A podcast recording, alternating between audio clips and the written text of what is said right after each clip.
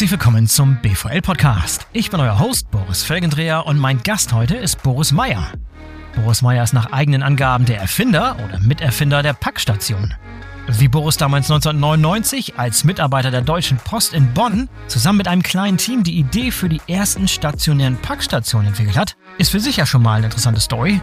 Aber vor kurzem hat Boris Meyer das Startup Innovative Robot Delivery gegründet, das die Packstation neu erfinden will. Und zwar als mobile Packstation.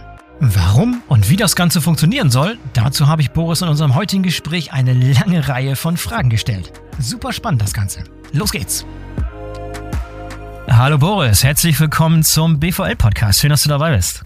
Hallo Boris, ja, vielen Dank, dass ich dabei sein darf. ist noch ein bisschen gewöhnungsbedürftig. Du bist der erste Boris, den ich hier begrüßen darf. Ich muss mich ein bisschen dran gewöhnen. So geläufig ist der Name ja irgendwie nicht. So häufig läuft man dem Namen Boris nicht über den Weg. Deshalb muss ich mich erstmal dran gewöhnen. Aber herzlich willkommen. Schön, dass du dabei bist. Ja, vielen Dank. Du bist das erste Mal im Podcast, aber du bist äh, passionierter Podcast-Hörer, habe ich gerade erfahren. Du warst aber noch nie selber im Podcast. Das mögen wir am liebsten. Wir mögen unangetastete, unvoreingenommene Podcast-Gäste. So mögen wir es. Schön. Ja, über, über das Thema, über das wir sprechen wollen, da bist du schon sehr, sehr lange drin. Äh, ich will nicht ewig lange in deiner Historie rumgraben, aber es gibt ja so ein paar interessante Aspekte, die ich gerne mal immer hervorheben möchte. Ähm, und zwar wurde irgendwann behauptet, dass du der Erfinder der Packstation seist. Oder zumindest der Miterfinder. Das ist super interessant. Du hast damals bei DHL gearbeitet. Erklär uns mal ganz kurz, wie du zu dem inoffiziellen Titel Erfinder oder Miterfinder der Paketpackstation kommst. Sehr gerne.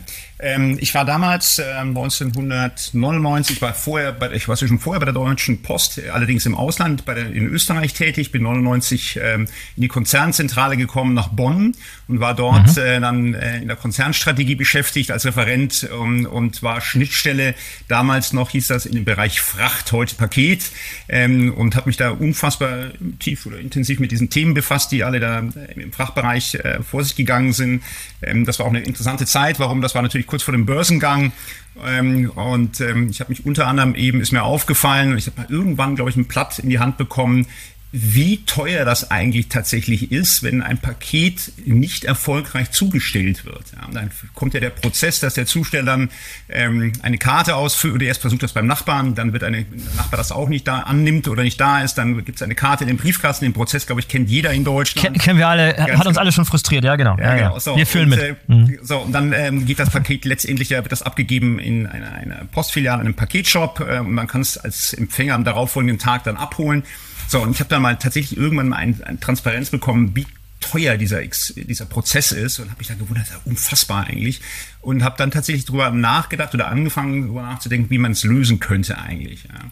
Und bin dann, ich, ich weiß, weiß, kann ich das nicht mehr rekonstruieren, auch irgendwie auf ein Schließfachsystem gekommen und habe mir überlegt, kann man das nicht irgendwie machen, da, dass man da Schließfächer aufstellt und dass man ähm, Menschen dann informiert und dass sie das da abholen, tatsächlich entkoppelt vom Zusteller. So, und das, das ging dann sein, gedanklich seinen Gang und dann habe ich mal irgendwas zu Papier gebracht und dann äh, bin ich zu meinem damaligen Chefchef -Chef gegangen, das war der ähm, Frank Appel.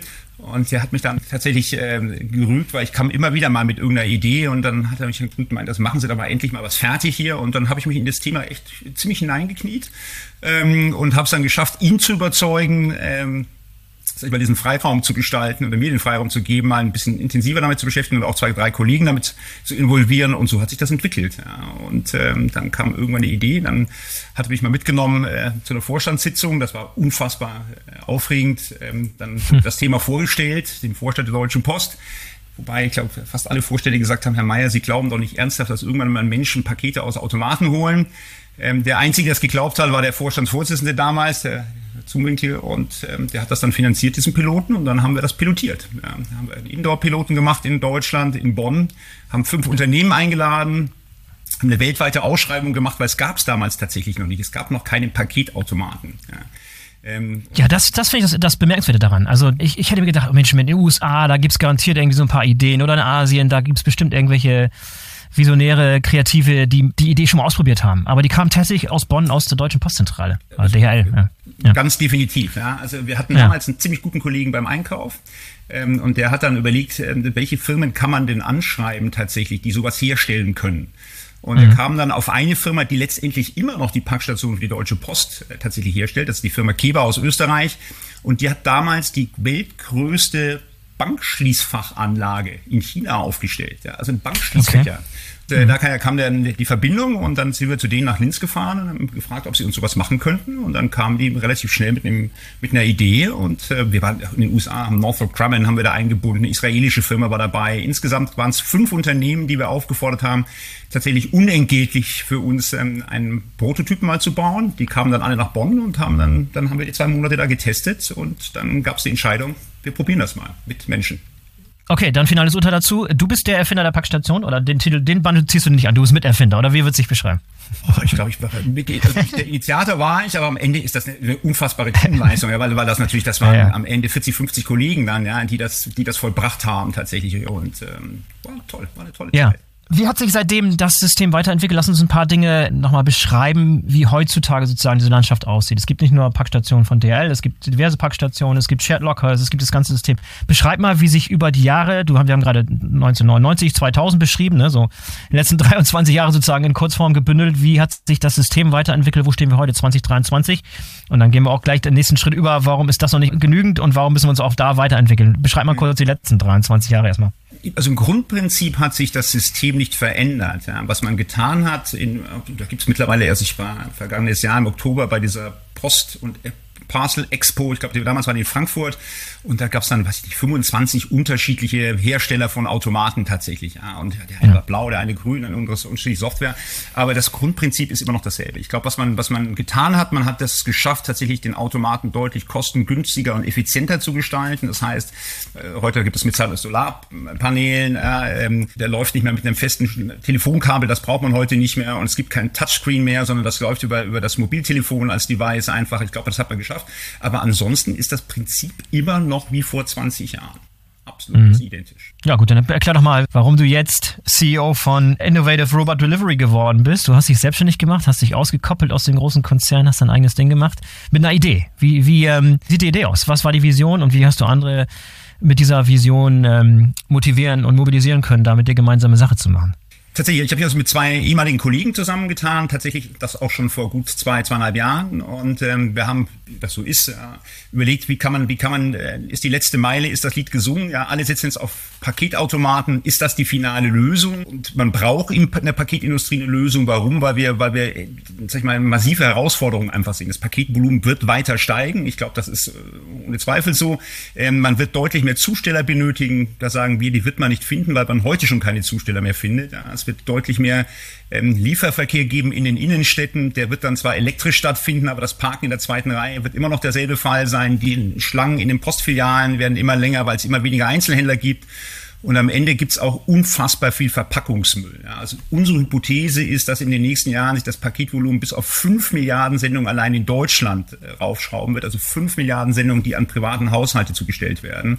Und das bedeutet am Ende auch fünf Milliarden Verpackungen. So, jetzt kann man natürlich sagen, Packstation, warum nicht das als, äh, als Lösung? Also wir sehen da einige Herausforderungen auch bei der Packstation. Wir glauben, es ist nicht mehr zeitgemäß. Warum?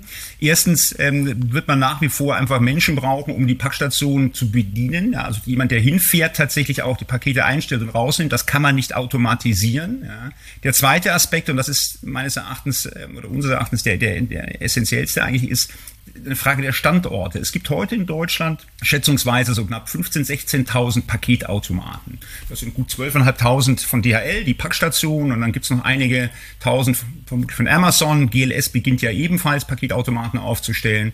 Und durch diese 15.000, 16.000 Paketautomaten laufen heute etwa drei bis vier Prozent des Paketvolumens. Und wenn man aber, sag ich mal, wenn sich das Paketvolumen tatsächlich deutlich steigert, also es verdoppelt sich in den kommenden Jahren, ja, dann bräuchte man auch doppelt so viele Automaten, dann bräuchte man 30.000 Automaten. Und wenn man aber einen signifikanten Anteil an der Zustellung über Paketautomaten abwickeln möchte, sagen wir mal 10, 15 Prozent, dann reden wir in Deutschland eigentlich von 100.000 Automaten, die man benötigt, um das tatsächlich zu bewältigen. Mhm. Ja. kurze Zwischenfrage da, Boris. Warum, mhm. ich bin überrascht, dass das Volumen so niedrig ist. Drei bis vier Prozent des gesamten Paketvolumens nur über Packstation. Hätte ich mir, wenn du mich gefragt hättest, spontan, hätte ich eine höhere Prozentzahl gesagt. Woran liegt das, dass es so niedrig ist?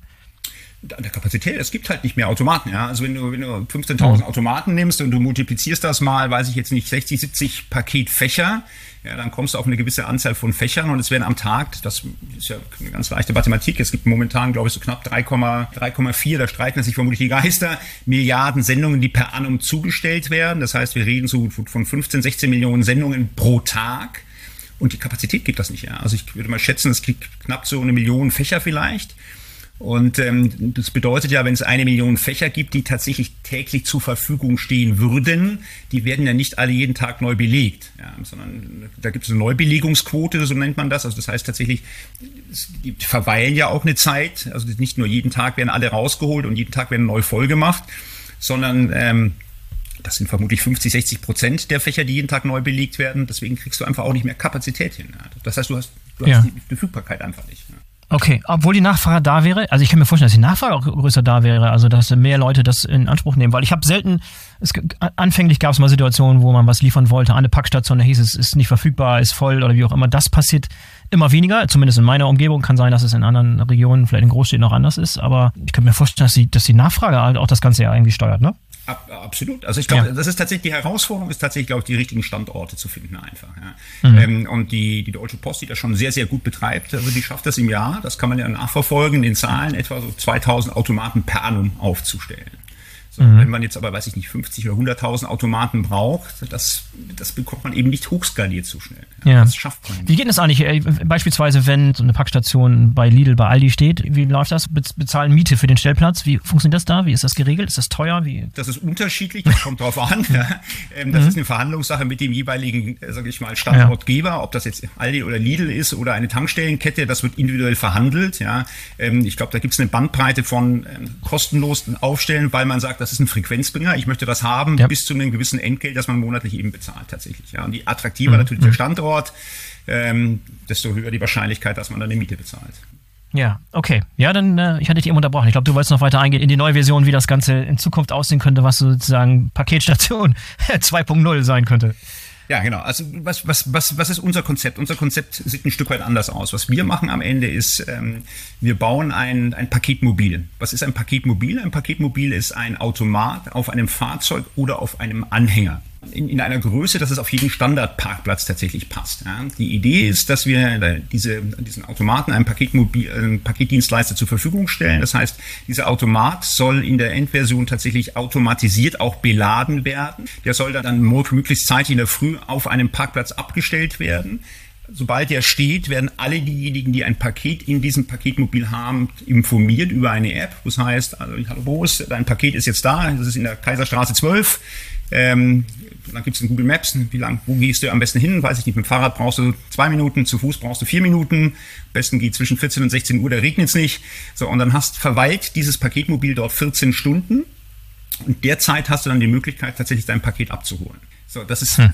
die Grundidee. Mhm. Was wir aber noch haben, weil man dann sagt, ja, das wäre ja bloß eine Packstation auf Rädern. Was wir noch haben, und das ist was, was wir sehr intensiv betreiben, das ist tatsächlich die Mehrwegverpackung. Ja, unsere Idee ist, am Ende irgendwann mal kein Paket mehr mit einer Umverpackung rauszugeben. Was bedeutet das? Also die Deutsche Post selbst hat ja mal eine Mehrwegverpackung eingeführt, sehr, sehr innovativ, vor ungefähr 20 Jahren. Ich weiß nicht, ob du das noch kennst, das sind diese gelben Kästen, stand drauf Postbox. Ähm, das Ergebnis war leider, weil es damals noch kein Pfandsystem gab, dass ähm, 40 Prozent dieser Boxen nicht zurückkamen. Ja? Also die findet man heute noch auf Flohmärkten, bei Handwerkern in Garagen. Ich weiß nicht, vielleicht hast du selber eine. Ähm, äh, ich muss mal gucken. Vielleicht äh, ja. Äh, das Fazit nee, war, ich gesagt, nee. das Fazit war, äh, dass sie am Ende tatsächlich, das, das hat sich nicht gerechnet. Die Idee war unfassbar gut, aber es hat sich nicht gerechnet. Somit hat man das System eingestellt. So, es gibt mittlerweile gut, weiß ich, zwei Dutzend Startups, Unternehmen, die beschäftigen sich genau mit dieser Thematik. Da gibt es ganz viele Piloten. Und wir sagen, das wird so nicht funktionieren. Warum? Weil alle dieselbe Grundidee haben. Und die Grundidee ist bei denen, es gibt eine Mehrwegverpackung, die setzt der Versender ein, da ist das Produkt drin und am Ende stellt der Paketdienstleister die Mehrwegverpackung und das Produkt dem Endkunden zu. Und der Endkunde gibt dann im Nachgang eigenständig diese Mehrwegverpackung wieder irgendwie in diesen Kreislauf zurück. Das heißt, da gibt es mhm. unterschiedliche Modelle.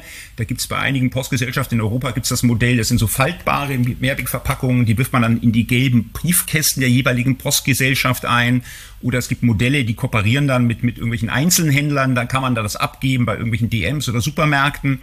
So, man braucht aber zwei Dinge, um das zu realisieren. Das erste ist, man braucht ein Pfandsystem. Ja, warum? Weil ansonsten hast du tatsächlich diesen großen Schwund eigentlich. Ja, also das heißt, du musst ein Pfandsystem vorhalten und das ist einfach teuer und komplex, selbst wenn das App-basiert ist. Und das Zweite, du brauchst eben das eben gerade beschriebene Rückgabesystem eben. Und die Postgesellschaften verlangen, das ist, also kann man nachlesen, zwischen 1,30 Euro und 1,60 Euro für das Konsolidieren, wenn man das über einen gelben Briefkasten macht. Wir wissen tatsächlich, Einzelhändler nehmen in der Regel zwischen 70 und 90 Cent für die Annahme solcher Dinge. Das heißt, du brauchst ein Pfandsystem, das du betreiben musst. Und du hast zusätzliche Kosten von mindestens einen Euro für diesen Retourenprozess, für das Konsolidieren der Mehrwegverpackung. Und da sagen wir, das wird nicht funktionieren. Warum? Weil es bei den Endkonsumenten am Ende keine Zahlungsbereitschaft gibt. Die ist nämlich null. Ja? Also das heißt, der Endkonsument wird keinen Euro extra bezahlen dafür, dass es eine Mehrwegverpackung gibt. Und der Versender, die Versender werden es auch nicht machen. Ja? Die werden ja jetzt nicht ein Drittel mehr Versandkosten bezahlen, damit eine Mehrwegverpackung eingeführt wird. Dass es ein Mehrwegsystem geben muss, ist, glaube ich, relativ klar. Warum? Weil die EU jetzt die ersten Vorschläge für eine Regulierung gemacht hat. Bis zum Jahr 2030 sollen 10 Prozent aller Sendungen tatsächlich mit einer Mehrwegverpackung verschickt werden. Das heißt, eine Hypothese, im Jahr 2030 gibt es etwa 5 Milliarden Sendungen in Deutschland. Wir reden davon 500 Millionen Sendungen, die über eine Mehrwegverpackung laufen sollen. Ja. So. Mhm. Das war das, wo ich gesagt habe, so funktioniert es nicht. Jetzt, wie sieht unsere Lösung aus? Was wir tun, ist ja, lass uns, lass, uns, lass uns mal die beiden, okay, das war ein sehr, sehr guter Überblick über diese beiden Aspekte, Packstation auf Rädern und Verpackung. Lass uns mal eins nach dem anderen nehmen. Lass uns anfangen mit der Packstation auf Rädern. Da habe ich mhm. wahrscheinlich viele, viele Fragen zu, aber tauchen noch ein bisschen tiefer ein ob das schon existiert, beispielsweise. Lass uns da mal anfangen. Habt ihr schon Prototypen und wie sieht sowas in der Realität aus? Und dann kann man uns ein bisschen ranarbeiten an die Probleme, die da auftreten, wenn man sowas tatsächlich hier flächendeckend ausrollen will irgendwann. Mhm. Also wo stehen wir gerade? Also wir haben tatsächlich zu Beginn tatsächlich erstmal das Konzept geschrieben und haben dann, glaube ich, ein Jahr lang Patente geschrieben. Ja, das war eine unfassbar schreckliche Zeit. Ähm, das, das, das, wir, wir kennen das aus der, aus der Posthistorie, das war bei Packstation damals auch schon, dass wir unfassbar viele Patente geschrieben haben, was unfassbar gut war, okay. weil wir mhm. den Markt einfach mhm. mal gut im Griff hatten. So, das haben wir auch getan. Okay, bist gebranntes Kind, also du weißt, worauf man achten muss, wenn man sowas macht. Okay, alles ja, klar. Genau, also das Gute ist, wir haben mittlerweile einen, einen Patentanwalt bei uns im Gesellschafterkreis. Das war tatsächlich derjenige, der damals bei der Deutschen Post alle Packstationen Patente gemacht hat. Der ist jetzt bei uns Gesellschafter. Ah, ähm, clever. Mhm. Ja, ja, ja. Das war Kurze Frage. Bei dieser Recherche, bei dieser jahrelangen Recherche in Bezug auf Patente, seid ihr da auf vergleichbare Konzepte und Patente gestoßen? Das ist ja so eine Art Marktrecherche auch, ne? Zu gucken, was da schon in der Hinsicht äh, an Patenten schon registriert ist. Was für Beobachtungen habt ihr da gemacht? Also es gibt eine, die unfassbar interessant war. Also es gab tatsächlich schon die Ideen, tatsächlich sowas autonom zu machen und mobil zu machen. Da gab es aber eine, eine Idee, ich weiß gar nicht, was von Google, ich weiß es mir gar nicht genau, tatsächlich ein Fahrzeug so zu gestalten, ähm, das auch mobil unterwegs ist, Fahrzeug klar, und tatsächlich dann aber anstatt, wie wir es, die Idee, die wir haben, tatsächlich an einem Ort zu verweilen, war dort die Idee, tatsächlich jeden Konsumenten einzeln anzufahren, ja, und dann, wenn man tatsächlich vor der Haustür steht mit diesem Mobil, den Konsumenten anzufunken, ja, per App, mhm. und dann geht der Konsument quasi ja. raus und holt sein Ding. Glauben wir nicht, das funktioniert. Okay, also Okay, so, so ähnlich wie Lieferroboter, aber irgendwie noch auf der Straße und ein größeres Gerät und ja, okay, genau. verstanden. Okay, sowas gibt's. Alles klar. Zu, sorry, zurück zu euren Patenten und zu eurer, zu eurer Idee. Alles gut. Ähm, so, also dann haben wir begonnen, tatsächlich Anfang dieses Jahres ähm, Geld einzusammeln. Warum? Weil wir natürlich, wir, wir brauchen Ingenieure, wir brauchen eine Konstruktion, wir brauchen Hardware. Ähm, wir konnten dann tatsächlich, haben wir jetzt mittlerweile, ich glaube, äh, zehn Business Angels, die überzeugen konnten, ehemalige, unter anderem ehemalige äh, Postvorstände, was ganz gut ist für uns. Und wir haben einen strategischen Investor, einen, der, der in Europa sehr, sehr viele Sendungen versendet tatsächlich. Den konnten wir überzeugen, ähm, tatsächlich bei uns zu investieren. Äh, das hat dazu geführt, dass wir ein Ingenieursteam drauf haben, die jetzt tatsächlich die Spezifikation gemacht haben. Und wir sind jetzt dabei, mittlerweile zwei Prototypen zu erstellen mit dem Ziel, ähm, Ende des Jahres, Anfang nächsten Jahres zwei Prototypen fertig zu haben. Okay, äh, beschreib uns mehr. Beschreib uns mehr darüber. Lass uns mehr wissen, wie das aussehen könnte. Und mehr noch darüber, wie das Ganze in der Praxis funktionieren soll. Ich habe da eine ganze Reihe an Fragen, aber die kommen wahrscheinlich, wenn du das beschreibst. Mhm. Also wie soll das in der Praxis funktionieren? Also die Idee ist eben, dass es einen, ein Fahrzeug gibt, also einen Automaten auf einem Fahrzeug, wie gesagt, auf einem Anhänger oder auf einem eigenfahrenden Fahrzeug. Und am Ende soll es tatsächlich so sein, dass dieses, dieser Automat auch bei einem Paketdienstleister automatisiert befüllt wird. Warum? Ich weiß nicht, du wirst vermutlich schon mal im, im Paketdepot gewesen sein. Wie sieht das da heute aus? Äh, da sieht das so aus, dass am Ende tatsächlich eine große Rutsche. Es gibt eine Rutsche in einem Depot, wo alle Pakete runterkommen für eine bestimmte Tour. Und gegen 6.30 Uhr morgens äh, taucht der Fahrer in dem Depot auf und fängt dann an, die Pakete von dieser Rutsche abzutragen und in sein Fahrzeug einzustellen. Das macht er manuell. In der Reihenfolge, wie er am Ende fährt. So, das dauert in der Regel so 60, 70 Minuten. Und das macht er aber jeden Tag tatsächlich. Und das macht er nicht alleine, sondern in Deutschland gibt es roundabout, ich mal sagen, 100.000 Paketzusteller. Ja. Das heißt, mhm. jeden Tag ja. gibt es 100.000 Paketzusteller, die damit 70 Minuten verbringen, ihr Fahrzeug manuell zu beladen. Ja. Wenn man das mal hochrechnet, mal 300 Tage, mal 25 Euro Stunden Bruttolohn, ja, dann kommt man auf einen unfassbaren hohen Betrag, wo wir sagen, die Wertschöpfung, das kann man automatisieren. Ja. Das muss man nicht mehr händisch machen eigentlich. Ja. So okay, das ist zwar richtig, aber ich glaube, auf die Idee, dass so automatisiert sind schon andere gekommen und sind auch andere schon mal gescheitert. Das ist nicht einfach. Und ist das euer Kernziel? Ist das eines der Ziele? Warum beschäftigt ihr euch damit und fokussiert euch nicht auf die Packstation selber? Muss das alles zusammenpassen? Muss das alles äh, Teil der Lösung sein, damit es funktioniert? Oder warum ausgerechnet diese automatische Beladung? Warum ist das jetzt auch schon im Fokus bei euch? Weil wir beschäftigen uns mit all diesen Themen. Also wir haben tatsächlich ein holistisches Bild einfach. Ja. Wir haben gesagt, wie okay. sieht die gesamte Wertschöpfungskette aus? Und die ja. letzte Meile fängt halt nicht nur bei der Auslieferung an, sondern die fängt da für uns an, wo tatsächlich das Paket in das ein Zustellfahrzeug kommt. Ja, deswegen haben wir das ganz ganzheitlich betrachtet. Muss mhm. alles kommen? Nein. Und wir tatsächlich haben sich da viele schon mit beschäftigt und in der Tat ist das ein dickes Brett. Ja. So, das heißt, mhm. was wir tatsächlich beginnen, ist den Automaten zu bauen, weil wir sagen, das ist die Plattform für uns. Das ist das, was wir brauchen, um die anderen Dinge zu realisieren. Ja. Aber nochmal klar, damit das das Konzept funktioniert, damit diese mobile Packstation funktionieren kann, muss es nicht automatisch beladen werden, sondern es kann ganz normal, herkömmlich, konventionell, wie jetzt auch im Depot von Mitarbeitenden Absolut. beladen werden. Okay, verstanden. Ja. Genau. So, das heißt, okay. so, sobald das Fahrzeug dann beladen ist, wie gesagt, wird es dann abgestellt. Die, die Kunden werden informiert und holen dann ihre Sendungen ab. Und das heißt, wir geben nicht nur Pakete aus, sondern wir nehmen auch Pakete an. Da die erste Zwischenfrage. Als Konsument ist die Idee, dass ich mich aktiv für diese Art von Zulieferung entscheide. Okay, weil ich, ich muss dafür offen sein, ich muss dafür bereit sein. Einige mögen es vielleicht nicht, einige wollen immer an derselben Packstation beim Aldi ihre Pakete abholen. Vielleicht gehöre ich auch dazu, vielleicht auch nicht, wer weiß. oder du hast eine Situation, wo du halt nicht weißt, wo dieser Wagen ist und du hoffst halt, dass er in deiner Nähe auftaucht.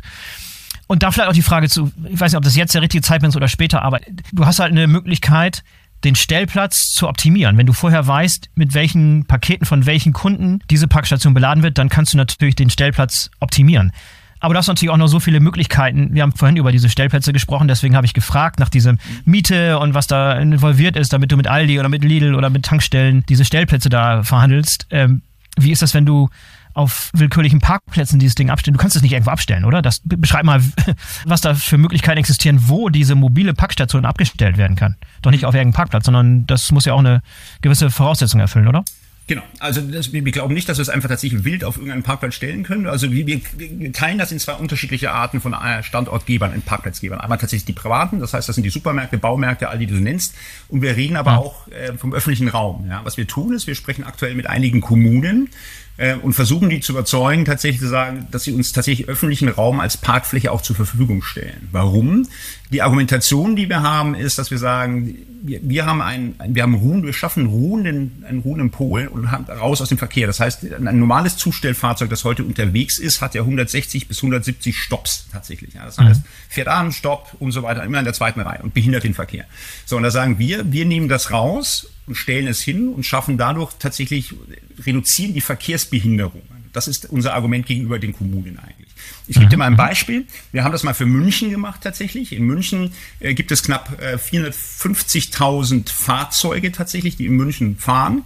Ähm, und es gibt etwa zweieinhalbtausend Zustellfahrzeuge. Dann ist, wo man sagt, also die Relation ist ja, aber stört ja eigentlich nicht diese zweieinhalb auf die Gesamtmenge gesehen. Jetzt muss man aber das Fahrverhalten dieser zweieinhalbtausend Zustellfahrzeuge sehen. Und zwar, dass jedes Zustellfahrzeug eben 160 Mal stoppt. Ja.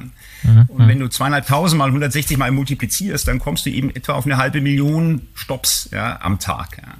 Und das ist, das ist das, was die, was die Städte einfach, was ein Riesenproblem ist der Kommunen einfach, ja, dieser Verkehr. Und wir mhm. sagen, wir nehmen diesen, wir nehmen diesen jeden Verkehr in der zweiten Reihe raus, wenn sie uns einen Parkplatz zur Verfügung stellen. Und nochmal, das Argument, ich meine, das würde ja genauso für diese stationären Parkstationen zutreffen, was du gerade bringst, ne? Aber mhm. dein Argument ist, okay, da sind wir an die Grenzen gestoßen, da ist das Limit erreicht, was diese stationären Parkstationen leisten können. Das Volumen ist nicht beliebig skalierbar. Wir müssen zusätzlich noch mobile Packstationen installieren. Und das, das verstehen die Kommunen? Das verstehe die Kommunen. Das ist tatsächlich ein harter Prozess. Warum? Weil Kommunen, wenn du mit ihnen heute sprichst, tatsächlich eher so mal, sag ich mal, auf, auf Lastenräder setzen, Mikrodepots und Lastenräder. Ja. So, und dann mhm. fangen wir an, mit ihnen zu diskutieren und, und fangen damit an und sagen, okay, wenn Sie jetzt ein, ein, ein Lieferfahrzeug auf Lastenrad übertragen, ja, dann brauchen Sie ja nicht eins zu eins, sondern Sie brauchen eher zwei Lastenräder, vielleicht auch drei für ein Fahrzeug. Ja. Und wenn man heute schon keine Paketzusteller findet, ja, dann bräuchte man das zwei- oder dreifache an Lastenradfahrer. Das findet man eben nicht. Ja. Das ist unseres Erachtens kein tragfähiges Konzept. Für Nischen mag das sein, aber um dieses Volumen tatsächlich zu handeln in Städten, wird das nicht funktionieren. Ja, okay. Okay, dann, dann, dann mal weiter. Also das, das Fahrzeug wird beladen und sag nochmal, was du da optimieren. Das, da waren wir, glaube ich, stehen geblieben, ne? Bei dieser Optimierung der Stellplätze. Letztlich wird das ein Algorithmus sein, der entscheidet, basierend auf den Paketen, die ausgeliefert werden müssen und wann Leute zu Hause sind, wann es geliefert werden soll und so weiter, kann das natürlich optimiert vonstatten gehen und dann wird optimiert auch diese Stellfläche da berechnet und ermittelt. Ganz und dann genau. wird dieser, also ein Anhänger, der wird mit einem Fahrzeug, einem konventionellen Fahrzeug, aus dem Depot an diese Stellfläche gebracht. Dann gibt es einen Ping, gibt es eine Message, gibt es eine Nachricht auf der App. Habe ich 14 Stunden Zeit, mich auf den Weg zu machen dorthin. Genau. Zu und dein Paket abzuholen. Okay. Absolut. Genau das, genau das ist. Hm? Okay, und die Idee ist, dass es im Zweifel geringere Wege sind als zur nächsten Packstation oder vergleichbare, weil du erzeugst ja dadurch auch noch wieder Verkehr, weil Leute müssen irgendwie zu dieser mobilen Packstation kommen. Ne? Es wird nichts nach Hause gebracht, sondern ich musste mich auf den Weg machen. Man könnte mal argumentieren, okay, wenn ich sowieso zu Aldi gehe, ist es ein Weg, aber wenn ich jetzt einen neuen Weg aufmache, sozusagen zur mobilen Packstation, die an einem Ort steht, wo ich eigentlich nicht hinfahren wollte, dann ist das ein zusätzlicher Weg. Wie rechnet sich das? Wie argumentiert ihr da? Also die, die, die Idee ist, dass man dem Kunden tatsächlich die Möglichkeit gibt, nicht nur einen Standort einzugeben. Ja? Also wenn du sagst, du bist jetzt, keine Ahnung, Montag bist du zu Hause und Dienstag, Mittwoch, Donnerstag bist du im Büro, dann hättest du die Möglichkeit eben zu sagen, du gibst Montag zu Hause ein, Dienstag, Mittwoch, Donnerstag eben zu Hause oder Büro. Ja? Das heißt, wir hätten wir schon mal zwei Standorte, an die wir die zustellen könnten. Eben, ja? So, das heißt, in der Tat, wir kennen ja die, die Daten der, der, der Empfänger schon deutlich, bevor die Pakete eintreffen. Das bekommt man, bekommt ja jeder Paketdienstleister von den Versendern im Vorfeld. Ein Algorithmus rechnet da tatsächlich aus, welche Pakete kommen in welches Paketmobil. Und ein Algorithmus rechnet dann noch aus, tatsächlich, ähm, das ist der optimale Standort, damit die Anzahl, die kumulierte Menge der, der Empfänger den geringsten Wegeleistungsaufwand hat einfach. Ja, und mhm. es gibt ein paar mhm. Parameter, wo es heißt, keine Ahnung, nicht, nicht weiter als 400 Meter, weil ansonsten wird es tatsächlich schwierig, auch mit der Konvenienz. So, und dann wird ein Paketmobil eben dementsprechend abgestellt. Ja. Okay, du hattest eben schon erwähnt, wie ideale Stellplätze aussehen. Es gibt auch mhm. Stellplätze, die suboptimal sind, weil ich muss da ja irgendwie hinkommen zu dieser Parkstation. Das kann irgendwie kein Parkplatz am Rande der Straße sein, weil dann komme ich mit dem Auto, muss das Paket da rausholen oder ich komme mit dem Fahrrad, wie auch immer. Wie, wie bestimmt ihr das? Wie sieht der ideale Stellplatz aus? Und also ihr müsst mit den Besitzern dieser Grundstücke natürlich im Vorfeld dann auch abstimmen und Verträge schließen, dass ihr dort diese Packstation aufstellen dürft. Ihr könnt die nicht beliebig in den Raum stellen, richtig? Oder ist es so angedacht, dass es eigentlich ein Format ist, das beliebig irgendwo abstellbar ist und das auch dann rechtlich konform ist? Also ich glaube, beliebig in den Raum stellen darf man das nicht. Ja? Was, was wir tun aktuell ist, wir reden, äh, haben momentan äh, modellieren wir etwas gemeinsam mit dem Fraunhofer Institut. Tatsächlich machen das anhand einer Stadt, wo wir sagen, wie viele Pakete gehen in diese Stadt hinein, wo verdichtet sich, wo wohnen die Menschen, wo arbeiten die Menschen, in welchen Radien tatsächlich müssten tatsächlich Automo Paketmobile stehen, um einen gewissen Prozentsatz eben abzugreifen. Und das ist genau das, was wir jetzt momentan modellieren. Wir nennen das das Standortoptimierungstool und ähm, das wird dann tatsächlich, wenn wir den Piloten realisieren, das heißt rausgehen und das machen Mitte nächsten Jahres dann tatsächlich da sein einfach. Wir reden von einer Standortdatenbank auch. Das heißt, du brauchst ja am, am Ende tatsächlich mehr verfügbare Parkplätze, als du am Ende immer nimmst. Warum? Weil es kann natürlich sein, äh, also du brauchst keine Ahnung, Hypothese, du hast irgendwie ein Paketmobil in einer bestimmten Region und dann brauchst du aber eine Vielzahl von mehr Parkplätzen, die du optional nehmen könntest für dieses Paketmobil. Das ist eine Voraussetzung, in der Tat.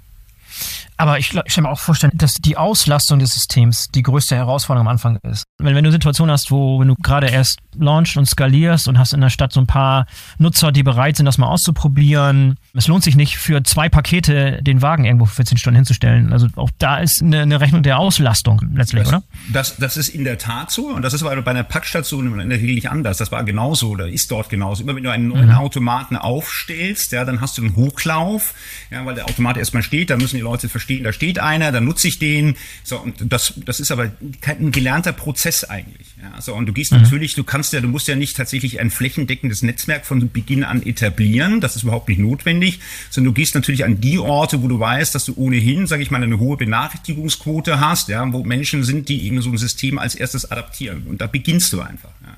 Das heißt, du mhm. musst nicht zwingend ein, ein, eine Stadt komplett abdecken, sondern du gehst auf die Hotspots erstmal und versuchst so ein System zu etablieren. Das ist ein gelernter ah. Prozess, das funktioniert mit Packstationen nicht anders. Ja, stell doch vielleicht nochmal die Benefits aus Nutzersicht, also aus Endkonsumentensicht. Warum ist das für mich als Empfänger von so einem Paket besser auf so eine mobile Packstation zu setzen, anstelle von einer stationären? Also ich fühle mich verhältnismäßig gut bedient mit diesen stationären, die sind relativ dicht dran. So ein Fahrtwegen ist beim Einkaufen sich aus meiner Sicht jetzt nicht den riesengroßen Handlungsbedarf, da jetzt auf eine alternative mobile Version zu setzen. Ich kann es verstehen aus Sicht der Kommunen und aus Sicht der Dienstleister und so weiter, aber aus Sicht des Konsumenten, was ist das überzeugende Argument für den Endkunden? Ich glaube, dass, dass man einfach eine höhere Dichte auch bekommt. Ich glaube, was, was automatisch passieren wird, ist, also es gibt unterschiedliche Effekte. Der erste Effekt, den der eintreten wird, ist, dass Paketdienstleistungen und Paketempfang einfach deutlich teurer wird perspektivisch. Ja. Das heißt, ähm, ich meine, das, das wirst du vermutlich wissen, in Skandinavien empfängt man heute 85 Prozent aller Sendungen werden nicht mehr an die Haustür zugestellt, sondern nur noch über Paketshops und Automaten zugestellt, weil das einfach extrem teuer ist. Und ich glaube, dass es irgendwann der Markt auch hier kippen wird, dass es irgendwann auch ein Pricing gibt, das der Kunde spüren wird und dass es vermutlich auch ein differenziertes Pricing gibt. Das heißt, wenn du dein Paket selbst abholst an einer Stelle, wirst du weniger Versandkosten haben, als wenn du es an die Haustür geliefert bekommst. Ich glaube, das wird, das ist ein Prozess, mhm. der wird kommen. Warum? Das zeigt der Tarifabschluss der, letzte, der Deutschen Post, der letzte Paketzustellung wird einfach deutlich teurer werden. Ich glaube, das wird ein Treiber sein. Ja. Ein weiterer Treiber könnte sein, das hatte ich noch nicht erwähnt gehabt, es war äh, mal kurz, das war ist dieses Thema Mehrwegverpackung. Äh, ich hatte mal kurz beschrieben, warum wir glauben, dass diese Systeme, die momentan versuchen sich zu etablieren, nicht funktionieren werden. Ich, vielleicht erläutere ich mal ganz kurz, wie unser System ja, aussieht. Mhm. Und, ähm, das ist, glaube ich, auch ein Treiber für so ein System. So, was wir tun, ist Folgendes. Wir geben auch dem Versender eine Mehrwegverpackung zur Hand. Ja, da kommt das Produkt rein, dann wird der Deckel drauf gemacht, dann wird das von einem Paketdienstleister transportiert und dann wird das, kurz bevor es ins Paketmobil eingestellt wird, wird automatisiert der Deckel abgenommen. Das heißt, die Verpackung geht offen mit dem Produkt in das Regal des Paketmobils hinein. Sobald der Konsument kommt, wird die Mehrwegverpackung mit dem Paket automatisiert ans Ausgabefach gebracht. Die Mehrwegverpackung wird fixiert, das heißt, sie wird festgehalten. Das Ausgabefach geht auf und der Konsument kann sein Produkt entnehmen, aber er kann die Mehrwegverpackung nicht entnehmen. Das heißt, wir, wir haben einen geschlossenen Kreislauf und geben die Mehrwegverpackung nicht nach draußen, nicht zum Konsumenten. Ja, so, wir vermeiden dadurch okay. die Notwendigkeit eines Pfandsystems und die Notwendigkeit eines Rückgabesystems. Also wir reden hier von, dass ihr diese braunen Paketboxen, die jeder bei Amazon hasst, ja, weil sie ständig da die ganze Garage vollmüllen und die, die Papiertonne ständig voll ist, die geht weg und alles andere, äh, normale Produktverpackung bleibt natürlich existent. Das ist wichtig zu betonen. Genau. Ja. ja. Okay. So, und das wäre unseres Erachtens auch nochmal ein Mehrwert für so ein System. Warum? Das kannst du nicht, eine, so ein Mehrwegverpackungssystem kannst du nicht in einer stationären Packstation etablieren. Das funktioniert nicht. Warum? Weil bei, der, bei einer mobilen Packstation, wir haben tatsächlich ein Ausgabefach und ein Eingabefach. Bei einer mhm. stationären Packstation hast du ja tatsächlich 50, 60 Fächer ähm, mit jeweils einem Schloss. Das heißt, du müsstest dann für jede dieser Fächer tatsächlich eine Verankerung machen. Du kriegst es außerdem von der Höhe gar nicht hin. Also wenn du die obersten zwei Reihen nehmen würdest und hättest da eine Mehrwerk, Mehrwegverpackung, die verankert ist, dann kommst du gar nicht an dieses Produkt oben ran. Ja. Ja. Ähm, das heißt, das, das würde nicht funktionieren. Ja. Okay, und dann nochmal aus, aus Sicht der Betreiber jetzt der Packstation. Warum ist so eine mobile Packstation einer stationären überlegen. Jetzt mal abgesehen davon, dass stationäre vielleicht an die Grenzen stößt und wir brauchen mobile. Aber wie rechnet sich das über einen längeren Zeitraum? Return on Investment, äh, Total Cost of Ownership von so einer stationären Packstation, die in großen Stückzahlen hergestellt wird, entsprechend Skaleneffekte schon realisiert und dann kommt ihr mit den mobilen, die erstmal in kleiner Stückzahl, wahrscheinlich relativ teuer. Sprechen wir bitte über die Kostenstrukturen aus Sicht der Betreiber dieser Paketstation, sowohl stationär als auch dieser neuen mobilen. Also die, die Packstation, also eine, eine mobile Packstation hat tatsächlich das Potenzial, deutlich kostengünstiger zu agieren als oder auch zuzustellen als eine Packstation. Warum? Ähm, weil es eben diese zusätzlichen Module ansetzen kann. Das heißt, ich könnte automatisiert beladen. Das kann ich eine Packstation, tatsächlich eine, eine stationäre Packstation kann ich nicht. Ja? Ich brauche immer einen Fahrer. Das habe, mhm. kann ich potenziell eben machen, tatsächlich, tatsächlich, dass ich es automatisiert beladen kann. Das heißt, ich habe einen unfassbaren Kostenvorteil dadurch. Ja. Ein anderer Aspekt, wie gesagt, ist die Mehrwegverpackung. Also am Ende gibt es zwei Gründe eigentlich meines Erachtens. Der erste ist tatsächlich die Skalierbarkeit. Das heißt, man ist durchaus in der Lage, sag ich mal, 20, 30.000 mobile Packstationen tatsächlich innerhalb eines oder zwei Jahren tatsächlich auf den Markt zu bringen. Das wirst du bei stationären Automaten in Deutschland eben nicht schaffen. Das heißt, es geht um die, die Geschwindigkeit.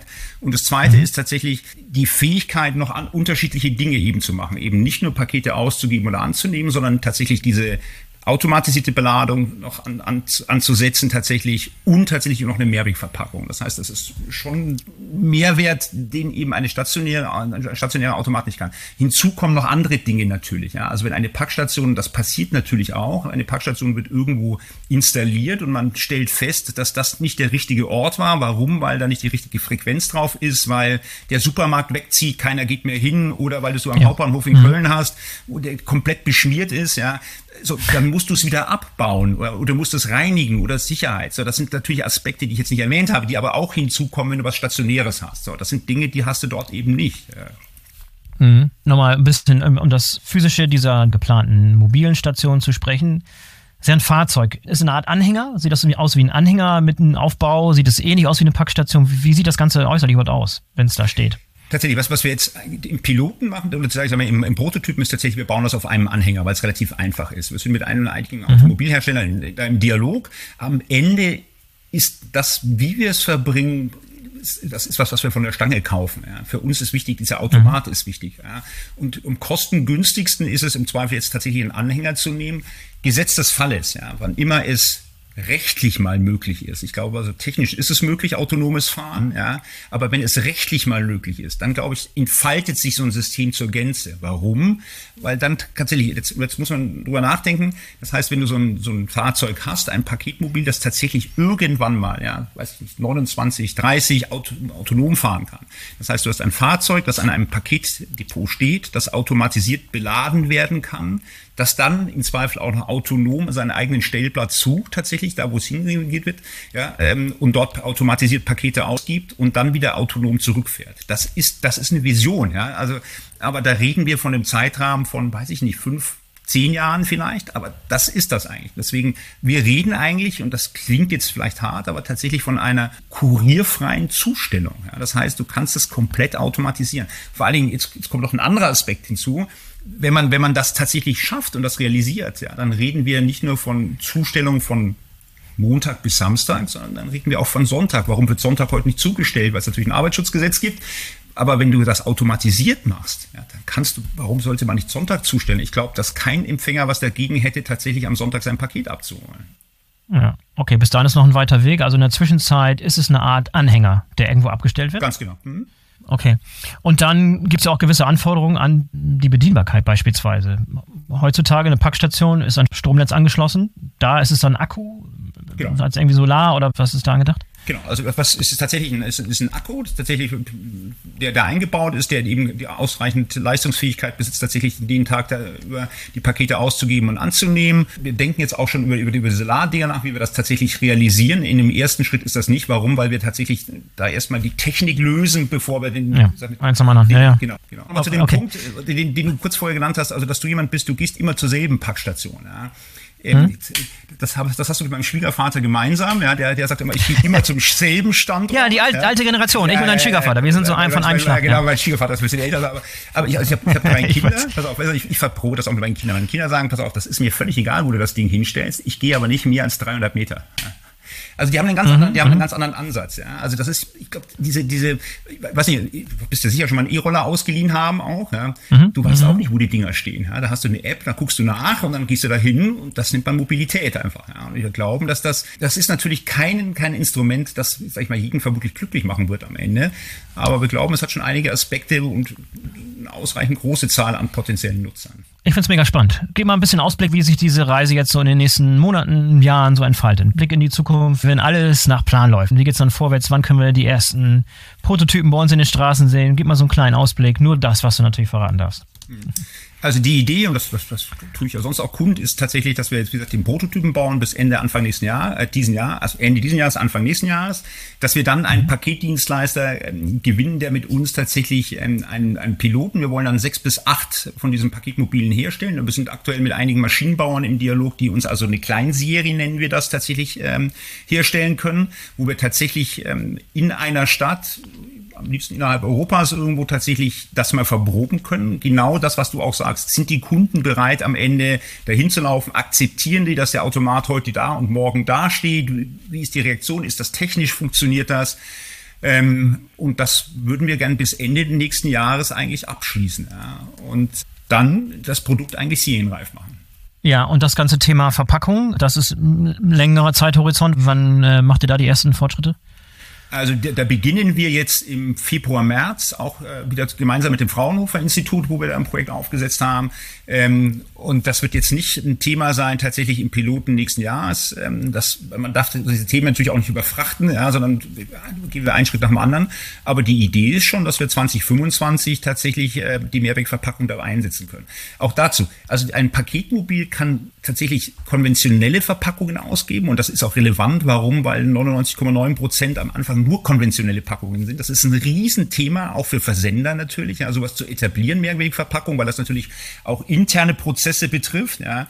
Aber wir sagen, wir schaffen die Plattform eben dafür, ja, ist zu tun. Ja. Und ähm, wir, wir glauben, dass nur dieser Weg, den wir, den ich vorher mal kurz skizziert habe, der einzige ist, der tatsächlich wirtschaftlich machbar ist. Ja. Die EU, die setzt diese Quoten, die werden kommen. Also die Versender ja. müssen sich mit diesem Thema auseinandersetzen. Ja. Ja, ich finde das mega, mega spannend. Gab es noch irgendwelche Aspekte? Wir sind ein bisschen hin und her gesprungen heute. Wir haben viel, viel behandelt. Ich habe auch noch mehr Fragen, aber ähm, vielleicht nochmal, wenn das Ganze ein bisschen spruchreifer ist, wenn es Prototypen gibt, wenn das im Einsatz ist, dann würde ich ganz gerne nochmal irgendwie das Gespräch wieder aufnehmen. Aber gab es noch Dinge, die du heute noch loswerden möchtest, Dinge, die Leute noch verstehen müssen, die heute zugehört haben, das gehört haben, was wir gesagt haben? Gibt es noch Dinge, die man verstehen muss? Offensichtlich die Fragen, die sich äh, die Zuhörer vielleicht stellen, die ich noch nicht gestellt habe.